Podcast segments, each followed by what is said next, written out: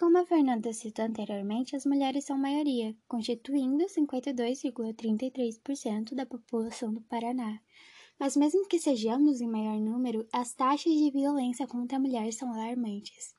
Dados recentes apontam queda nos registros de estupros, lesões corporais e violência doméstica. Mas não se engane, os casos continuam crescendo cada vez mais.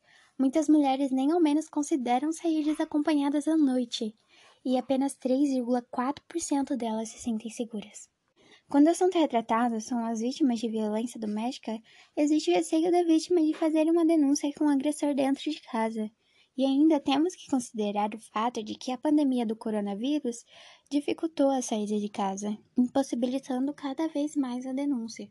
Mais um fato importante a ser citado sobre a vida da mulher no Paraná é a causa negra. Estudos mostram que a mulher negra tem aumentado sua participação na sociedade. Isso se deve ao fato de terem maior acesso a universidades e mercados de trabalho. Entretanto, os números ainda estão muito abaixo do esperado, sendo que a situação está ainda pior para as mulheres lésbicas ou bissexuais. Orígenes e História do peso colombiano. El peso colombiano es la moneda que circula en Colombia desde 1810, año en que el peso real que había funcionado hasta ese momento. Tras una serie de cambios, en 1871 Colombia adaptó el patrón oro, ligado al peso franco-francés, con una tasa de cambio en que la un peso equivale a 5 francos, tasa que mantuvo hasta 1886. Después de la Primera Guerra Mundial, el país sufrió algunos problemas monetarios que llevaron al presidente del momento solicitar en 1922 a Estados Unidos asesoramiento en materia económica. Los expertos americanos emprendieron una misión conocida como Carmen, liderada por Eden Carmen, vaya cuyas recomendaciones se crea en 1922 el actual organismo emisor, el Banco de la República. Orígenes en la historia del peso colombiano.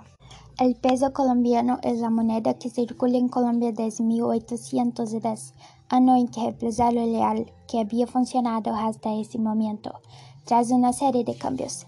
En 1871, Colombia adaptó el patrón oro, ligado al peso franco-francés, con una tasa de cambio en que la un peso equivale a 5 francos, tasas que mantuvo hasta 1886. Después de la Primera Guerra Mundial, el país sufrió algunos problemas monetarios que llevaron al presidente aquel momento solicitar en 1922 a Estados Unidos asesoramiento en materia económica. Los expertos americanos emprendieron una misión conocida como Kerman, liderada por Erde Kerman, vaya cuyas recomendaciones se crea en 1923 el actual organismo emisor, el Banco de la República. Orígenes en la historia del peso colombiano. El peso colombiano es la moneda que circula en Colombia desde 1810, año en que el peso real que había funcionado hasta ese momento.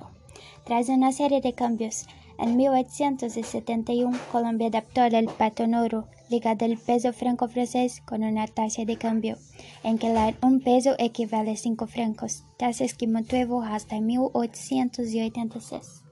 Después de la Primera Guerra Mundial, el país sufrió algunos problemas monetarios que llevaron al presidente en aquel momento solicitar en 1922 a Estados Unidos asesoramiento en la materia económica.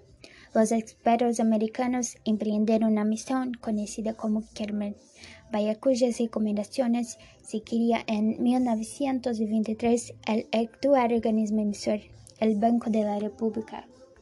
La convertibilidad del peso colombiano por oro acaba en 1931. A pesar de todo lo anterior, los billetes emitidos por el Banco de la República continuaron llevando denominaciones en peso por oro, hasta 1993, cuando en una demanda depuesta por el senador Pablo Victorian ante el Consejo de Estado hizo la palabra oro en el término pagará al portador fueron eliminados de los billetes. Localidad. El país limita al norte con Panamá en el Mar Caribe, al nordeste con Venezuela, oeste con el Océano Pacífico, al sur con Ecuador, el Perú y al suroeste con Brasil. El territorio colombiano cubre 1.138.914 kilómetros cuadrados, donde se distribuye una población de aproximadamente 45.6 mil habitantes. Población en Colombia es la tercera economía de América del Sur. Su economía se divide en 13.9% para la agricultura, 55.8% para los servicios y 30.3% para la industria. El país tiene la segunda población más grande de América del Sur, que compone de una mezcla de indígenas, africanos y europeos, principalmente españoles. La mayoría de sus habitantes viven en los principales núcleos urbanos, que se encuentran principalmente en las zonas costeras. La principal religión en Colombia es el cristianismo, estando dividida en catolicismo 93% y protestantes 4%. Existen otras religiones que son un 1%, además semi-religiones que conforman un 2%. Muchas gracias por la atención. Espero que haya disfrutado de nuestra presentación y haya aprendido más sobre el país. Ahora escucharás un poco de la música de Shakira, una cantante colombiana de fama mundial. La principal religión en Colombia es el cristianismo, estando dividida en catolicismo 93% y protestantes 4%. Existen otras religiones que son un 1%, además semi-religiones que conforman un 2%.